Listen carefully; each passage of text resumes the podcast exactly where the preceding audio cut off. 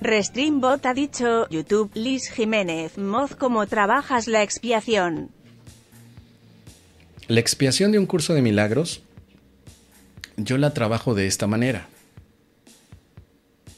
Cuando veo que hay algo que me incomoda, simplemente digo, Espíritu Santo, ayúdame, quiero ver esto con amor. Y San se acabó. No hago más. Yo no tengo tres o cuatro pasos en la expiación. Después de 13 años de práctica, solo tengo uno. Espíritu Santo, te entrego esto, quiero ver con amor. Espíritu Santo, esto te lo doy a ti. Júzgalo, libéralo, deshazlo. Quiero ver esto con amor. Un solo paso a estas alturas de mi práctica, entre menos complicación, más impacto hay para mí. A estas alturas de mi vida, menos es más.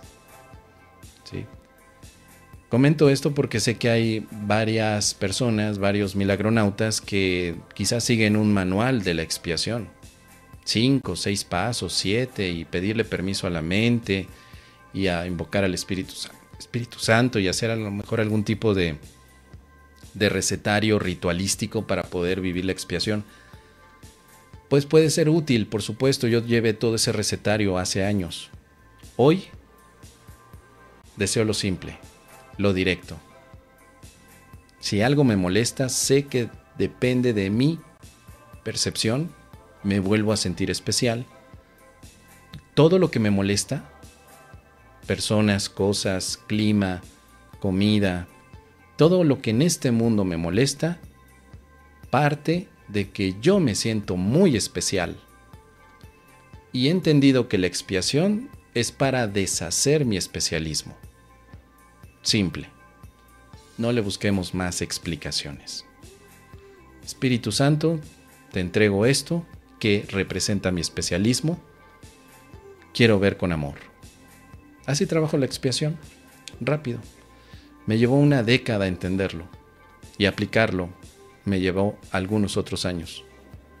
Sin embargo, ahora comparto cómo lo practico, porque me pregunta Liz cómo lo trabajo yo.